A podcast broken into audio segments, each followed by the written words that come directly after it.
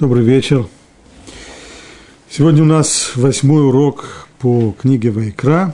И с Божьей помощью сегодня мы намереваемся закончить недельный раздел Вайкра, первый недельный раздел книги. Начинаем мы с пятой главы. В самом начале пятой главы, первый стих, там есть отрывок, который посвящен тому, что называется в Аллахе Курбан Оле Ве Йорет то есть жертва восходящая и спускающаяся. Куда она восходит, куда она спускается, речь идет о э, цене, которую платит за жертву. То есть есть в Торе ситуации, в которых человек должен принести жертву, и какова эта жертва, жестко прописана.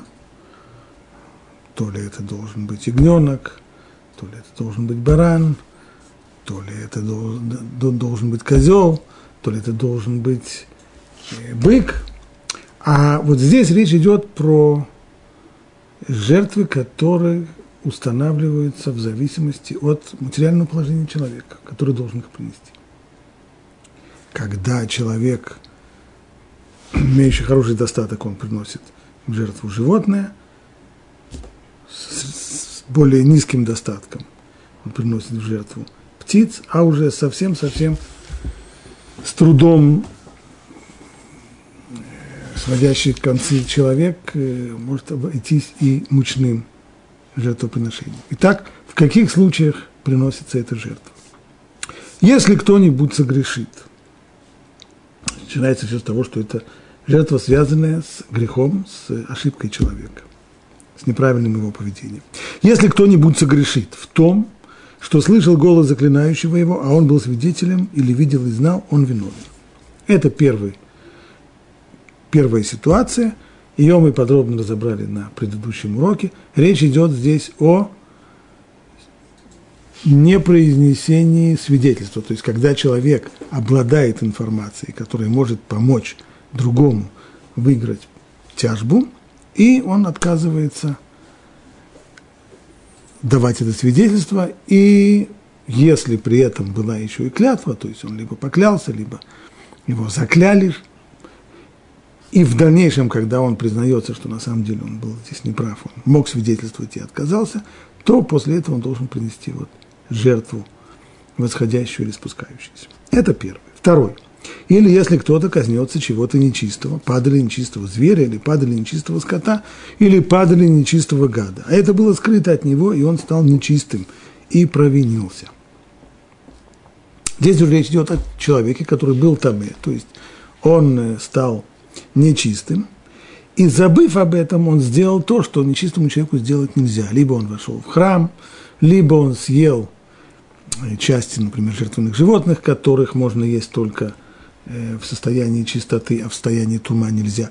И сделал он это потому, что он забыл.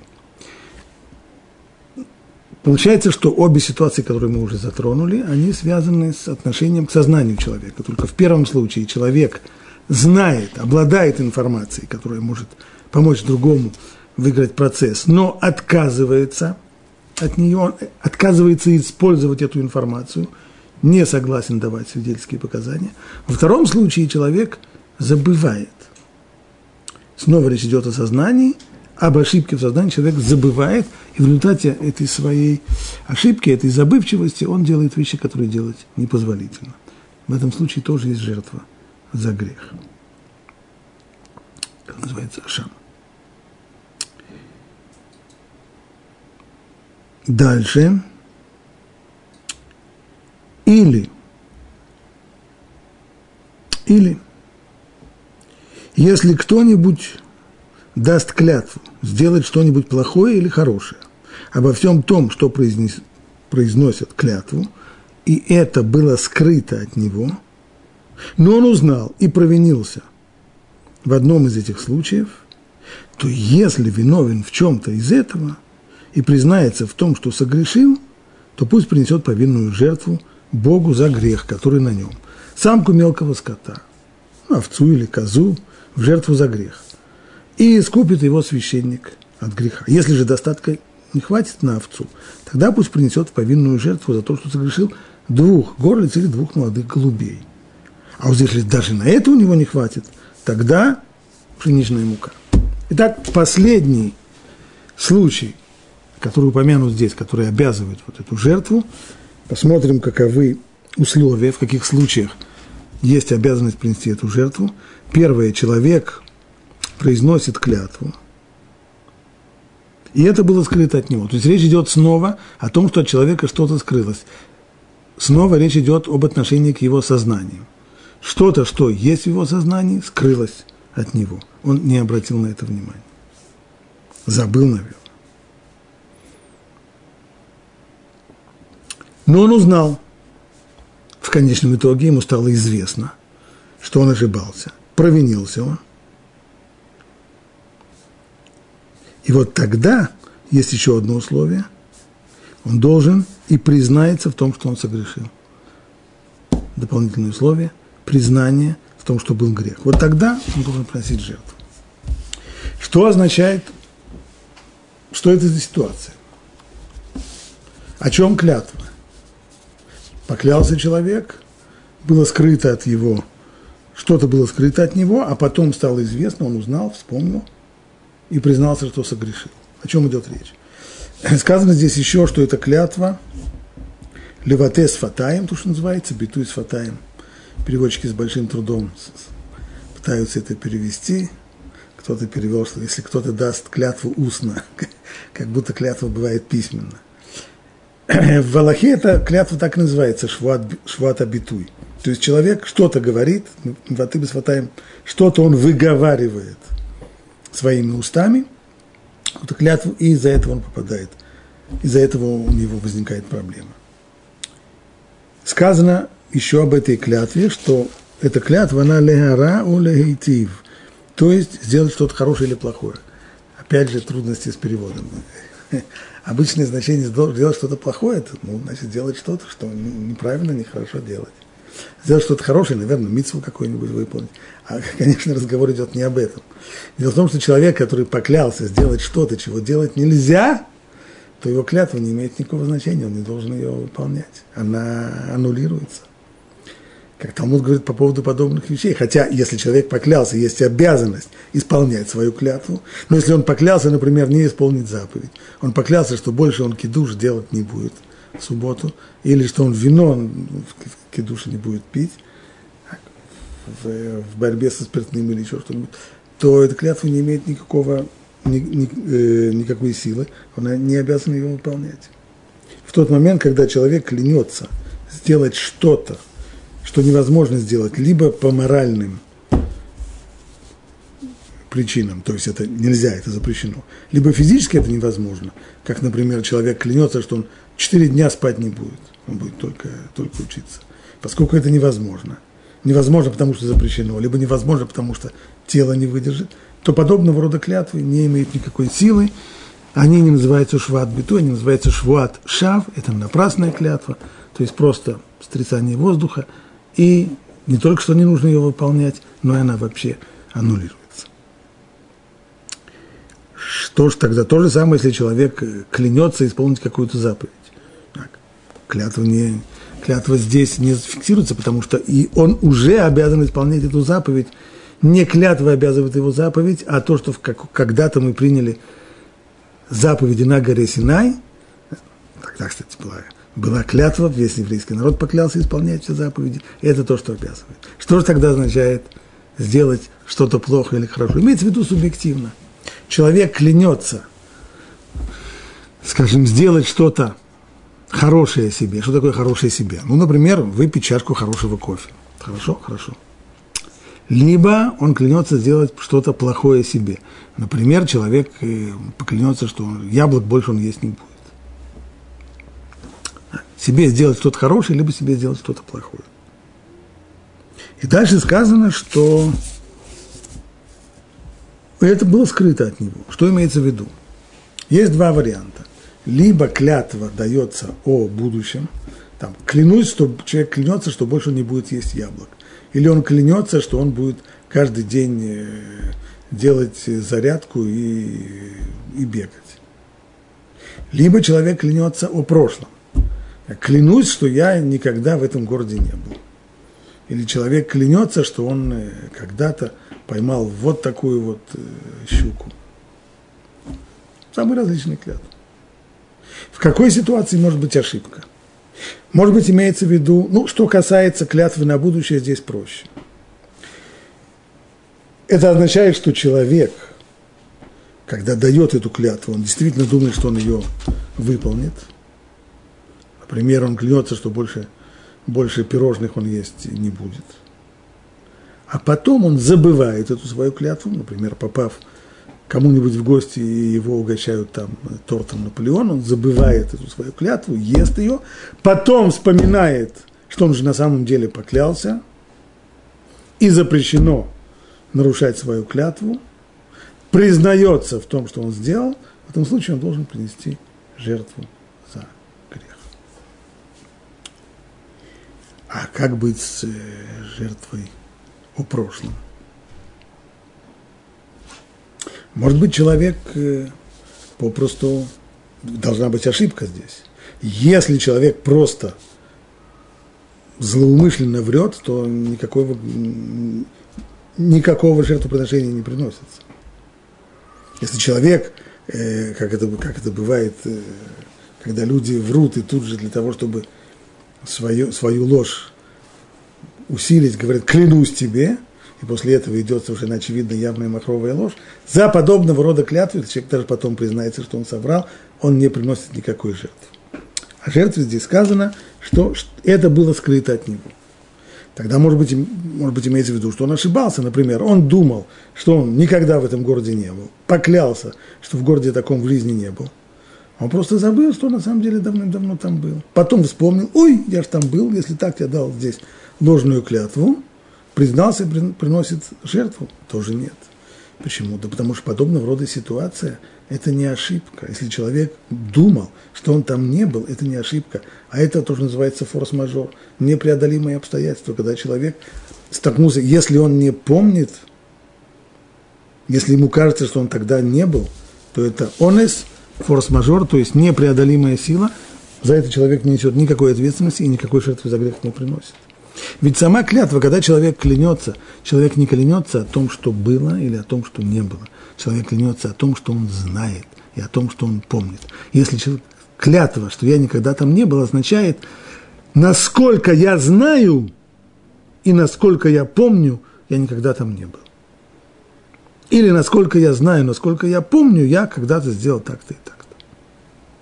И поскольку человек здесь сам себе верен, то есть он действительно так думает, он действительно думает, что он никогда в том городе не был, или что он когда-то что-то так сделал, то он здесь поклялся по правде, что называется. Это не шло биту. Что ж тогда может быть? О чем же здесь тогда идет речь? Может быть, скажем, если мы возьмем правильно, так как это принято в других аллахот, в других законах, где тоже есть жертва – за, за ошибки, хатат, скажем, нарушение субботы. Там это может быть в одном из двух случаев. Либо человек забыл, что вот это данное действие, например, он поливает грядки в субботу, он забыл, что поливать грядки в субботу нельзя. Он забыл, что это действие запрещенное в субботу. Второй вариант, то есть он забыл закон. Второй вариант, он забыл, что сегодня суббота. Он знает, что поливать грядки в субботу нельзя, но он думает, что сегодня воскресенье или четверг. Стало быть, не только когда забывает человек, что сегодня суббота, но и если он забывает, что забывает он закон, он забывает, что это сделать запрещено, а потом вспоминает, то он должен принести очистительную жертву хата. Может быть, здесь имеется тоже в виду. Человек думал действительно так, но он не знал, быть может быть, если он не знал, что есть в Торе запрет э, давать ложную клятву. То есть, он клялся, что он никогда в жизни в том городе не был. Положим, он получает типичный случай. Человек получает по почте бланк э, штрафа за парковку в запрещенном месте в городе X, и человек приходит апеллировать и клянется, что он в жизни никогда в том городе не был, поэтому он не мог оставить там свою машину, в месте, запрещенном для парковки. Если он действительно не помнит, что когда-то он там был, если он уверен в этот момент, сказали, что это форс-мажор, и он не отвечает здесь за свои поступки, за, за эту свою клятву, и никакого здесь э, жертвоприношения нет. Может быть, другой вариант, может быть, он врет, только он думает, что врать так э, с клятвой, может быть, врать нехорошо и, и так далее, но запрета на ложную клятву в Торе он не знает. А потом ему стало известно, что, оказывается, есть еще запрет на ложную клятву. И тогда, узнав это и признавшись, что он поклялся, может быть, тогда вот эта ситуация, описанная в Торе, тоже не может быть, говорит Талмуд. Если в отличие этим здесь клятва отличается от всех остальных законов Торы. Если человек забыл, что в субботу запрещено поливать, и поэтому он поливает, он таки принесет очистительную жертву. Но если человек забыл, что в Торе есть или не знал, что в Торе есть запрет ложной клятвы, то он жертву за грех не приносит. И почему так? Да потому что что такое клятва, по сути? Почему люди клянутся? Почему человек, обманывая нас, стучит себя в грудь говорит, да я клянусь тебе? В чем здесь, в чем здесь штука? И там, где человек ощущает, что ему просто так на слово не поверят, то он хочет придать своему слову значимости. Как? Он апеллирует к Всевышнему. К Всевышнему, чтобы тот, что называется, скажи, что я правду говорю. Каким образом? Каким образом Всевышний будет гарантом того, что я говорю правду? Тем, что человек здесь говорит, тем, что суть человек, суть вот этого вот выражения, клянусь, перед Богом клянусь или еще что-нибудь, означает вот что. Пусть Бог меня накажет, если то, что я сказал, неправда. Вот так это убедительно. Видите, человек не боится наказания, значит, он правду говорит. Да, но все это только при одном условии. Если человек знает, что есть запрет, клясться ложно. И что за нарушение этого запрета Бог действительно накажет – но если человек думает, что нет такого запрета ложной клятвы, соответственно, Бог не закажет, тогда сам смысл его, его клятвы, сам смысл его обращения к Всевышнему как гаранту того, что он говорит, что это действительно правда, он не имеет никакого значения. Тогда это попросту пустые слова. Стало быть, обязательно должно быть еще одно, что человек знает,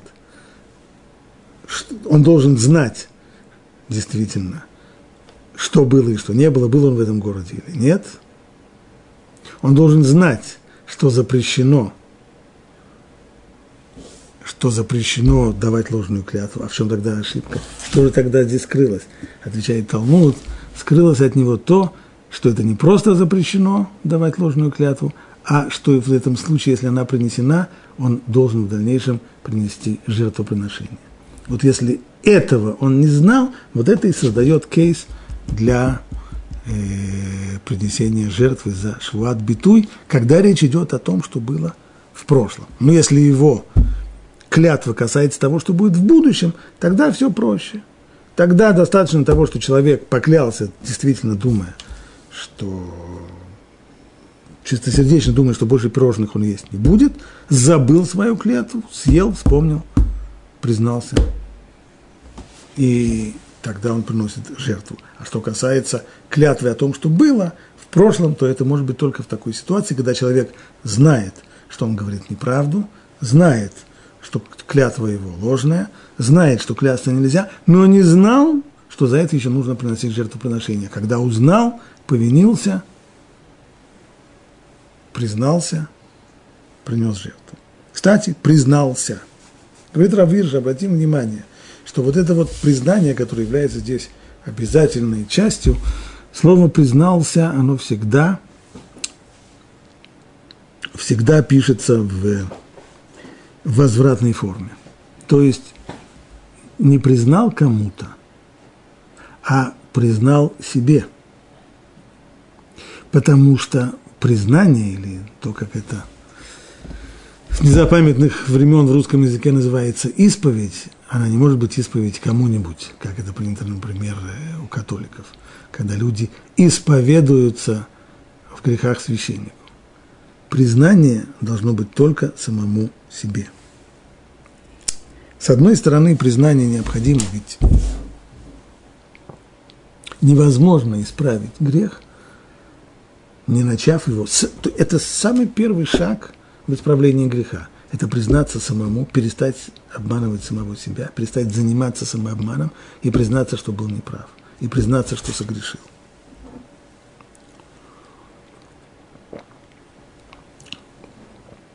Многие люди позволяют себе делать непозволительные вещи, нарушать очень серьезные нормы. Почему? Потому что не всегда есть оправдание. Они постоянно себя оправдывают. Обычно это самообман. Обычно это игра с самим собой в, в прятки. А я слышал, это разрешают, а это вообще, а в, в форс-мажорной ситуации это можно, и, в, и в, в стесненных обстоятельствах это тоже можно, и вообще, и миллион оправданий. Когда человек оправдывает сам себя, то исправить содеянное он, безусловно, не может, поскольку он себя уговаривает, что все в порядке. Исправление начинается с того, что человек перестает себя обманывать и признается самому себе, таки да, я был неправ. Нарушил. Согрешил. Но это не может быть признание кому-нибудь другому. Наоборот, говорят наши мудрецы, что если человек признается в том, что он согрешил против Бога другим людям, то не только ничего хорошего здесь нет, а наоборот, это еще и наглость. Говорит царь Давид, счастлив человек, грехи которого сокрыты. Ни в коем случае их нельзя придавать огласке. И не только широкой публике, но даже хотя бы одному человеку. Что касается нарушений в области отношений между людьми, там ситуация иная. Там, если я кому-то нахамил, то я должен подойти к нему, не, только себе я должен признаться в том, что я ему нахамил, я должен подойти к нему и попросить прощения, сказать, что я нахамил. А если я его оскорбил публично, то и прощения я должен просить у него публично, то есть публично признаться, что действительно я был неправ, я его оскорбил и прошу прощения. Но в отношениях между человеком и Богом, там никакой публичной исповеди не может быть и не должно быть. Там, наоборот, человек должен, должен это скрывать и признаваться в грехе только самому себе. Это уже колоссальная, колоссальная ценность, и это уже требует большой решительности и, и действительно силы воли и силы духа.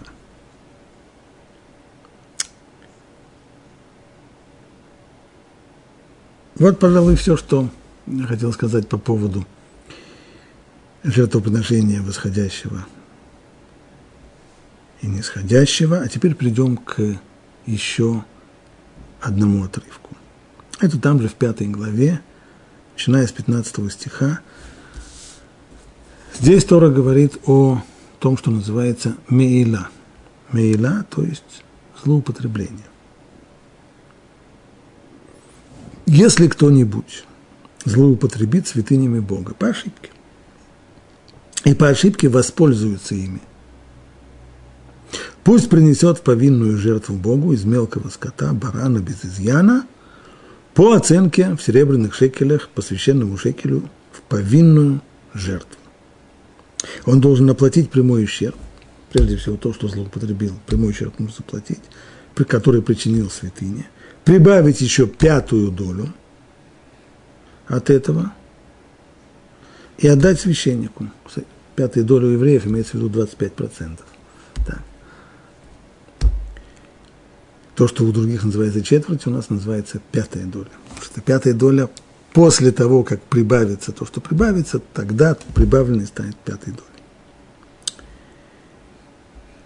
И так он должен оплатить прямой ущерб, причиненный святыне, прибавить еще пятую долю от этого и отдать священнику, а священник уже искупит его бараном повинной жертвы и будет ему прощено. Так, о чем здесь идет речь. Это слово, которое мы. Мы перевели здесь как злоупотребление. В оригинале это меила. И Раша объясняет, что это слово меила всюду и везде означает измену, изменение, подмену. Как, например, в одном, в, в одном из стихов это слово упомянуто в таком контексте. «И изменили они Богу своих отцов, и блудили за божествами народов земли». То есть измена Богу через язычество, через поклонение иным богам называется Мила. Вместо того, чтобы служить своему Богу, вместо этого побежали куда не следует. Подобно этому сказано и по поводу женщины, которую муж подозревает в неверности, и она ему изменит. Это тоже, там используется тот же самый глагол мааль, мейла. Значит, мейла – это измена. Но здесь мы не перевели это измена, здесь мы перевели это как злоупотребление, потому что слово измена как-то трудно, что, о чем идет речь. Если кто-нибудь злоупотребит святынями Бога, то есть святыни Бога – это вещи, которые посвящены храму, храмовое имущество. Какая, какая здесь может быть измена? Имеется здесь в виду измена, подмена, когда человек вместо того, чтобы, например, каким-то храмовым сосудом пользоваться для служения в храме, вместо этого он использует его по ошибке, забыв, что сосуд-то этот храмовый, использует его для себя в своих целях, в хозяйстве своем.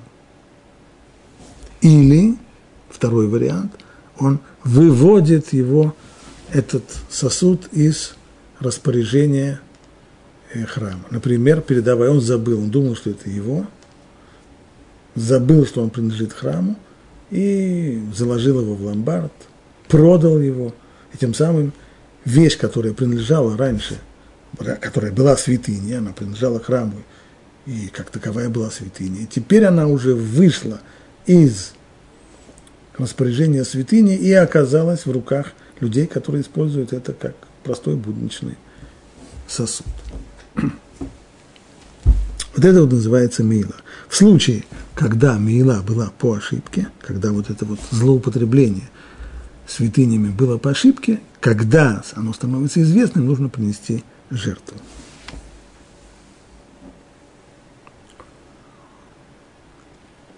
Равирш, очень много писавший о, о том, как э, язык Торы, святой язык, Лашона Кодыш, раскрывает нам суть многих вещей, и здесь останавливается и обращает наше внимание на очень интересный факт. Слово «меила», которое мы назвали «мааль», и объяснили мы, что речь идет об измене, подмене, злоупотреблении. Это слово однокоренное ему слово «меиль». «Меиль» – это верхняя одежда. Так конкретно с этим словом «меиль» называется верхняя одежда коинов – священников, которые должны служить в храме. Случайно ли это? Скорее всего, нет, потому что даже само понятие бегед – одежда, однокоренное слову богед, то есть изменник. И эти вещи не случайны. Одежда – это то, что покрывает человека. Это его внешняя сторона, он закрывается ей это бегет. Богед, изменник, это человек, на которого я полагаюсь. Я полагаюсь на него, я верю ему. А он мое доверие не оправдывает. А он за моей спиной делает те вещи, вещи недопустимые, с моей точки зрения. Тем самым он не изменяет. То же самое, очевидно, можно сказать и по поводу Миль Мейла, то есть Коэн, священник, он облачается в священнические одеяния. Как мы относимся к другим людям? Встречаем по одежке.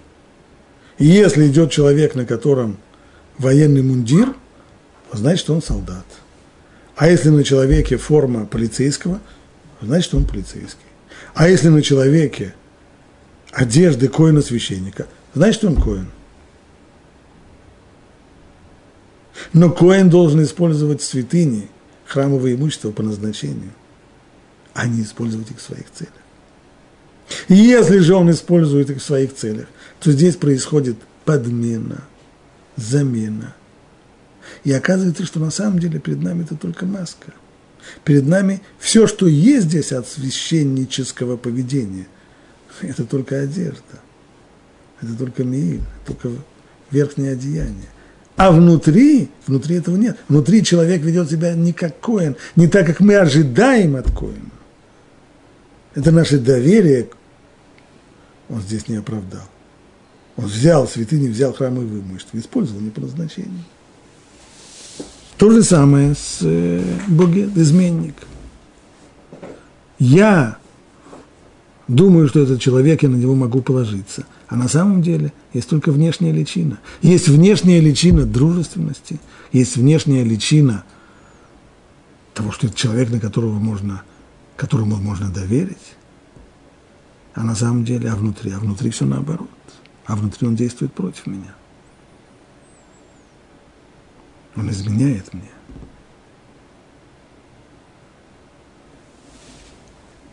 И что остается тогда? Остается от, от, всей, от всего этого дружеского отношения остается одна только внешность, то есть одна только одежка. Встречаем по одежке, а одежка-то только и есть. Бегет, больше ничего нет. Человек этот бугет, изменник. Поскольку не только внешне есть, а внутри этого нет. То же самое то, что Раши привел по отношению, в отношениях жены и мужа. Жена, которая внешне выражает преданность мужу, а внутри она на самом деле гуляет с кем-то другим. Это, все, что здесь есть, это только внешнее проявление каких-то отношений. Но когда внутри на самом деле ничего уже нет.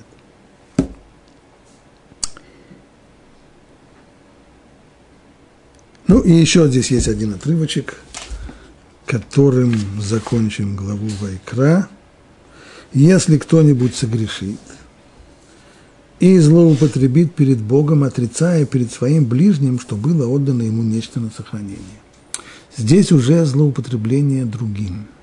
Здесь речь не идет о святынях. Злоупотребление здесь в том, что человеку доверили, один из вариантов, который здесь сказан, сам первый, ему доверили что-то на хранение. И потом, когда человек приходит и говорит, а где вещь, которую я тебе оставил на хранение? Я не знаю, о чем ты говоришь, ты мне что-то оставлял, не помню.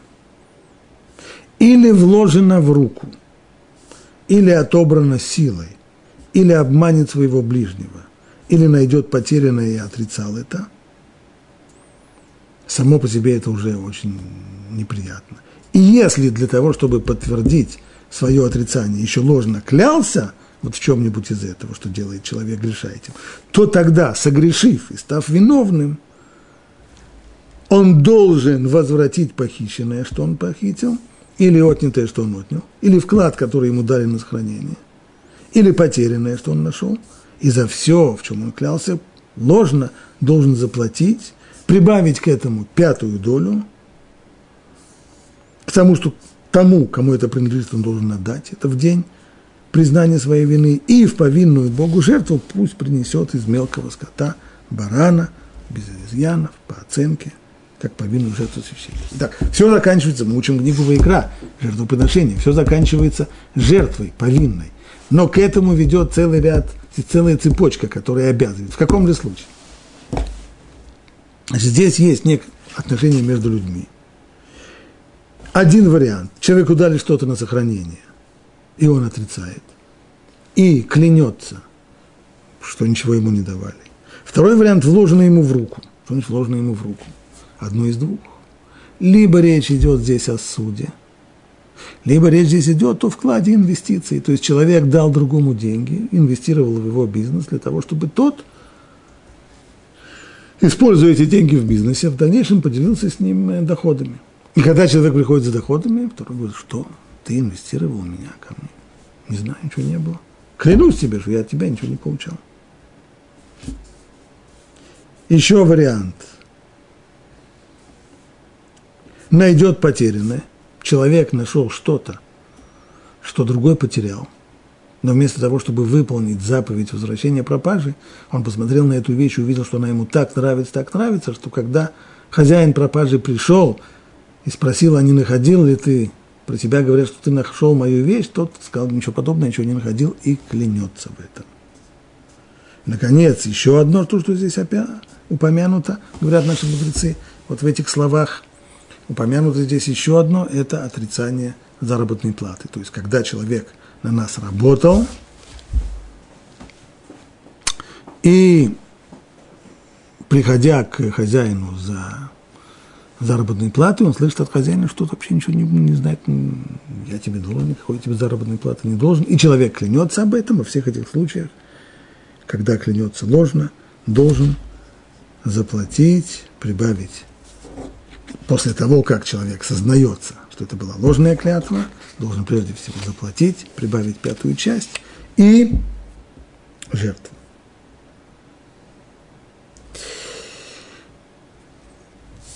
На этом вполне можно поставить точку э, во всем, что касается недельного раздела Вайкра.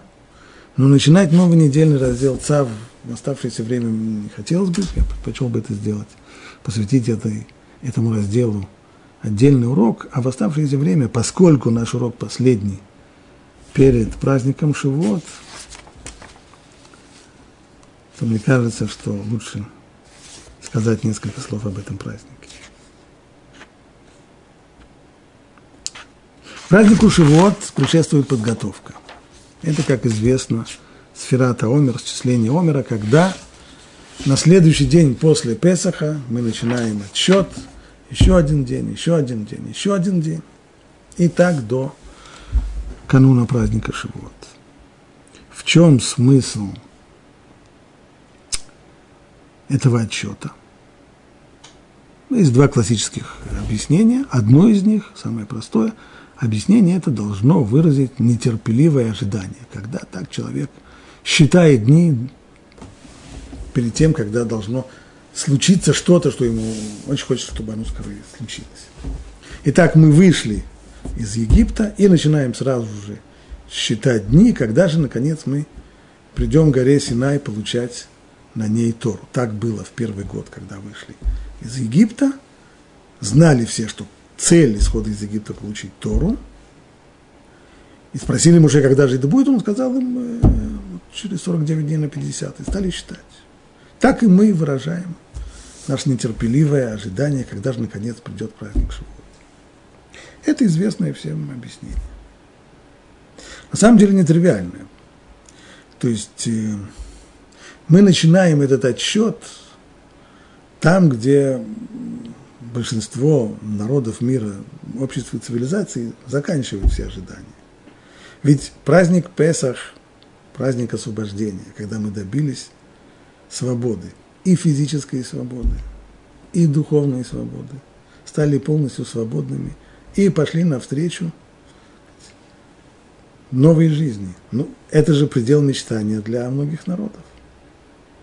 А мы, достигнув этого предела мечтания, не, это только отправная точка. Вот теперь-то мы начинаем идти к той цели, к которой мы идем. Какая цель? Тору получать. Там, где все останавливаются, мы только начинаем. Но дело не только в этом. Все на самом деле сложнее. Отправная точка – свобода и физическая, и духовная. Не нужно пробощение египтянам, не нужно стараться им быть похожими на них, подражать им. Не нужно услуживать им. Сами. И отсюда мы начинаем отсчитывать, когда же наконец, что когда же наконец получим Тору. А что такое Тор? А Тора это законы. Вот так делай, а вот так не делай. Это ешь, а вот это нельзя есть. А вот это вот обязан есть. А где свобода? А нет свободы, есть только предписание.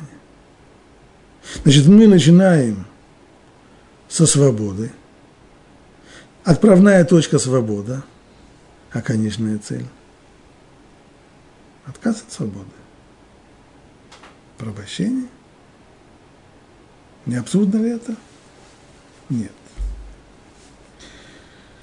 Потому что абстрактной этой свободы нету на самом деле. Всегда свобода требует в дальнейшем выяснения свобода для чего – свободен. Все, тебе больше никто не указывает, тебе больше никто не приказывает. А что ты сейчас будешь сделать с этой свободой? к сожалению, человечество и в целом, да и в частности, кстати, показало, что оно не умеет обращаться со свободой. На протяжении многих веков человечество жило, народы, страны, государства жили под властью самых разных тиранов. Условия жизни были такие, что свободы почти не пахло.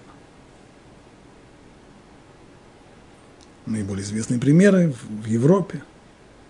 Гнет и государственный, гнет был в христианской церкви, которая отрицала как, какую бы то ни было свободу мысли, свободу слова, свободу.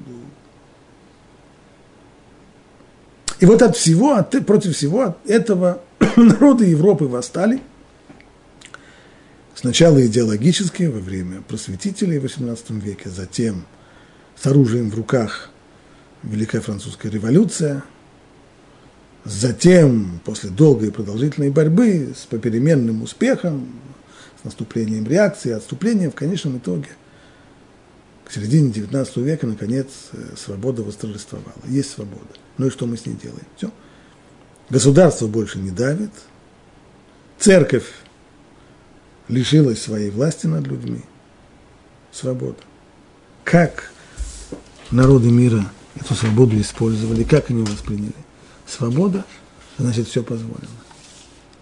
Если до сих пор при помощи церкви человечество держало себя в рамках и поставило определенные рамки, расчертив вот это хорошо, а вот это плохо. Это допустимо, а вот это недопустимо. Так нельзя. Это аморально, это грешно, это... Верно, что люди, при всем при том, люди всегда грешили. Люди есть люди, конечно. Но когда они грешили, они стеснялись этого. Они знали, что они делают что-то нехорошее, плохое, только что очень хочется. Этого стеснялись. И вот возглашена свобода. Свобода. Если Бога нет, значит все позволено. Все позволено. И очень скоро человечество пришло к тому, что оно перестало стесняться того, что плохо, и наоборот, нормализовало все то, что плохо, все то, что считалось на протяжении веков аморальным, греховным, плохим, все это сегодня проходит процесс легитимации. Постепенно, одно за другим, еще, и еще, и еще, и еще, становится все позволено. И после того, как все позволено, стирается грань между плохим и хорошим. Нет больше плохого и хорошего. И более того, современное общество – так всегда бывает это. Когда начинается процесс борьбы за свободу, и начинается он с требования свободы слова, а заканчивается он полным отрицанием свободы слова. Ибо на сегодняшний день человек, который позволит себе открыть рот и сказать, что не все позволено, и что такого-то рода вот, э, действия они неприемлемы, то его тут же заклюют, заткнут ему рот – Нельзя, это не политкорректно, нельзя так говорить. Свобода слова обратилась к самой худшей тирании, которая отрицает, не, не дает возможности никому сегодня сказать, что плохо, это на самом деле плохо. В коем случае нельзя.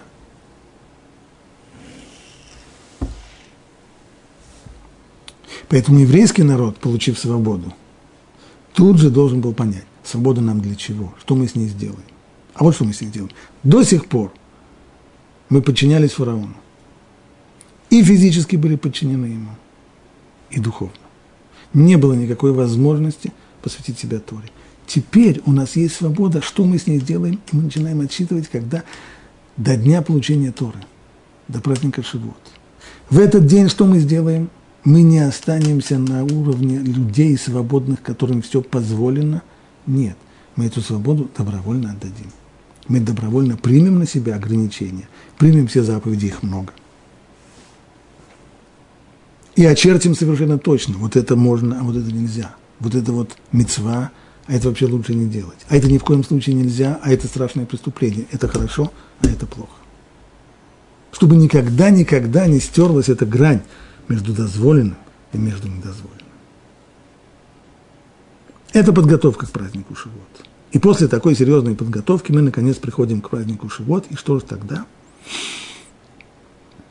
Праздник Шивот оказывается несколько странным. Казалось бы, самое центральное самое центральное событие всей еврейской жизни, всего еврейского календаря. Но другие праздники, в них есть содержание, в них есть символы. Песах, содержание очевидное, свобода, есть символ, есть мецва, которая стала символом Песаха, это маца. Сукот, тоже совершенно очевидные символы.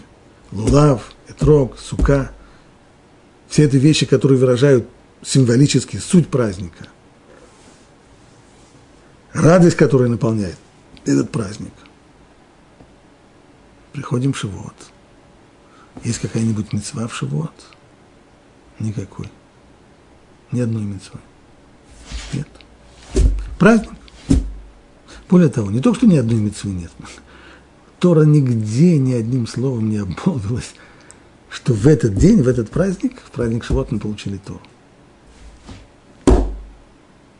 Символ какой-нибудь есть у этого праздника? Нет. Почему так? Почему нет никаких символов? Символа нет у этого праздника, поскольку содержание его Тора, а у Торы нет никакого символа. Нет ничего, что символизировало бы Тору. Точно так же, как нет ничего, что символизировало бы Всевышнего. Можно ли символически изобразить Всевышнего и сказать, это вот символ его такой? Ни в коем случае нельзя. Уже для того, чтобы что-то дать какой-то символ, символ может быть у вещей, которые имеют какой-то определенный один порядок. Можно сказать, что обручальное кольцо – символ э, там, отношений между мужем и женой, что-нибудь в этом роде. А в подобном роде вещах могут, может быть символика. Но Всевышний, он исключение всех правил. Он непостижим абсолютно. Он не часть этого мира. Он вне его. И если он вне его, значит, нет в этом мире ничего, что может быть его подобно. Стало быть, нет ничего, что может его символизировать. Человек, который пытается как-то символически изобразить Всевышнего, он силой пытается втолкнуть его в этот мир, сделать его частью этой, этого мира. Иными словами, превратить Творца мира в часть этого мира, превратить Творца в идола, в языческое божество которая была языческие идолы, они часть этого мира, безусловно. Поэтому у Всевышнего не может быть никакого изображения, даже самого-самого символического. Нет, это не может быть. Аналогично с Торой. У Торы нет никакого символа, потому что это уникальное явление, оно ни с чем не сравнимо. Оно не является... Обычно человек, когда сталкивается с чем-то новым, он тут же хочет его Э, положить на какую-то полочку из известного. А вот что такое? А вот, а, это тогда, а что такое Тора? А, это иудаизм. А, ну, значит, еврейская религия. Нет, это не еврейская религия. А что это такое? Ну, это вот, э, вот нечто такое уникальное. Ни с чем не возможно сравнить. Поэтому и символа-то нет. А чем это уникально? Почему это не религия? А, а разве это не религия? А как просто человек думает, если молится, значит религия.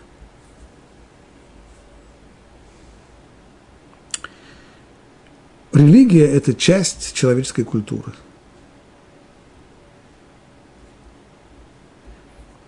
В человеческой культуре есть много самых разных э, составляющих частей, в том числе и религия, смысл которой – это связь человека с чем-то или с кем-то, кто выше его. У человека есть такая потребность, ощущение этой связи. Это, безусловно, часть, часть человеческой культуры. Соответственно, религия будет всегда отвечать тому уровню культуры, который есть в таком-то обществе. Более того, религия всегда будет, безусловно, мириться с тем, что рядом с ней есть еще что-то. Как там кесарю кесарева, а Богу Бог. Богу Богова, а кесарю кесарева. Это одно, это другое. Здесь мир, а здесь клир. Здесь человек религиозный, как называется, да, он религиозный человек. Это его религия, а вот это его работа. Здесь он работает. Здесь он зарабатывает деньги, а здесь он э, еще что-нибудь. А вот Тора это не так. Она, она не часть человеческой культуры, поэтому она никого рядом с собой не терпит. Нет, Тора и. Это исключается. Написано, что храм был разрушен из-за того, что евреев в эпоху первого храма, Шило Берхуба Турат что они не произносили благословение на Туру в начале. Что значит в начале? Очень странное выражение. Коротко говоря, Равирш объясняет следующее. Тхила, Тора для них не была тхила. Тора для людей не была началом всего и воплощением всего. То есть у них было отношение, Тора это есть жизнь, а есть еще и Тора. Это добавление к жизни. В жизни есть много разных вещей, а есть еще и Тора. Ее учили, да. Ее исполняли, да. Ну, а была Тора и Тора еще, Тора и жизнь, Тора и наука, Тора и работа, Тора и, и так далее. Тора с этим никогда не соглашалась. Она требует человека всего целиком. И если человек чем-то занимается в жизни, то с точки зрения Тора только потому, что Тора сама хочет, чтобы он этим занимался. Это не то, что человек должен разделить свою жизнь Богу Бога, кесарю кесарю, то есть я должен учить Тору, это еще. А еще, помимо Торы, а еще я должен заботиться о, о хлебе насущном пропитании для себя и для своей семьи. И не так, это ошибка. Тора хочет, чтобы я изучал ее и заботился о том, чтобы было пропитание у своей семьи. И только поэтому я этим и должен заниматься – а не потому, что у меня есть отдельная, вот, э, э, самое, отдельная ниша для Торы, а есть еще и для, для, для жизни. В жизни есть еще много разных вещей помимо Торы.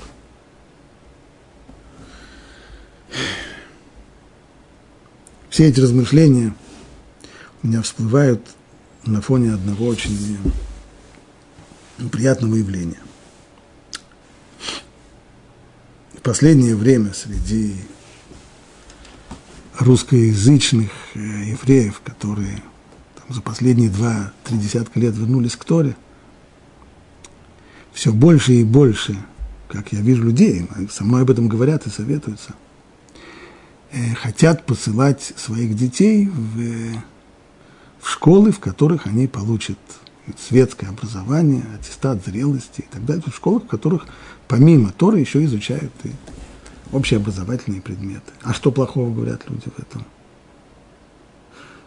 То есть с той же самой крайностью, с которой раньше люди с пеной у рта отрицали вообще какую-нибудь возможность о том, чтобы дети будут изучать что-нибудь помимо Тора, с той же самой крайностью сегодня люди записывают своих детей, очевидно, от, от разочарования,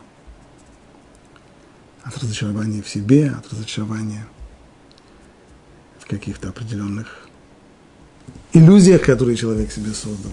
И забывший все, забежим детей в, в Ешивот Тихониот. А что в этом плохого говорят люди? Ну что там, меньше Тор учат? Ну так не страшно, потом да учат. И вообще я слышал у человека, что из этой вот, э, из этой Ешива Тихонит э, принимает людей в самые лучшие Ешивы, а что такого плохого? Есть одна самая главная проблема, это то, о чем мы говорили. Что такое преподавание Торы в этих учебных заведениях? Тора там – это часть расписания. С такого-то часа по такой-то урок Гемары, с такого-то часа по такой-то урок Танаха, потом математика, потом физика, потом английский, потом. Как раз Тора и, и другие вещи. Все на одном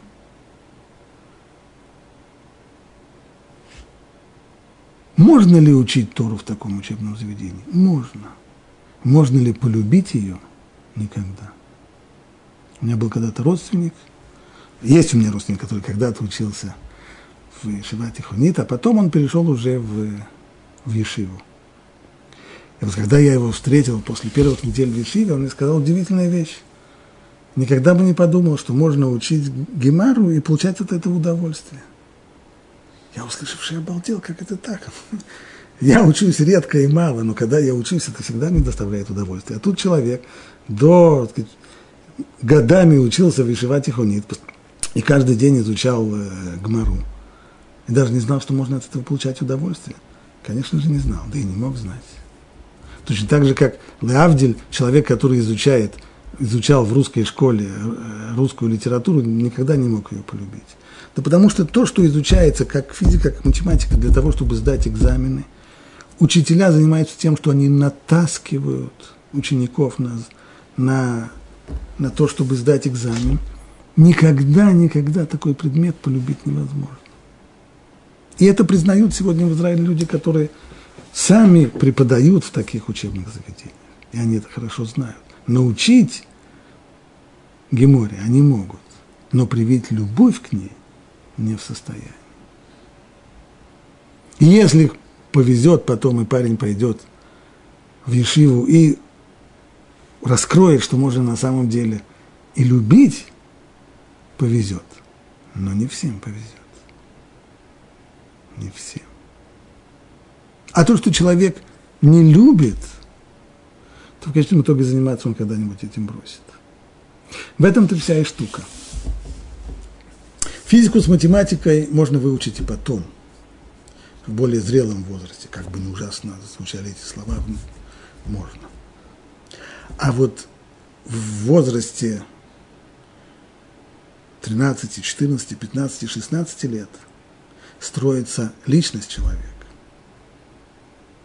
И в, эти, в этом возрасте самое главное – это постараться полюбить Тору. И если не полюбить ее в эти годы, а наоборот, когда будут натаскивать, когда учителя будут заниматься тем, что натаскивать ребенка на то, чтобы он зазубрил 50 листов гоморы и смог их и смог ответить на экзамене, то, скорее всего, у человека вырастет иммунитет против Торы. Не только, что он ее не полюбит, а в глубине души возненавидит.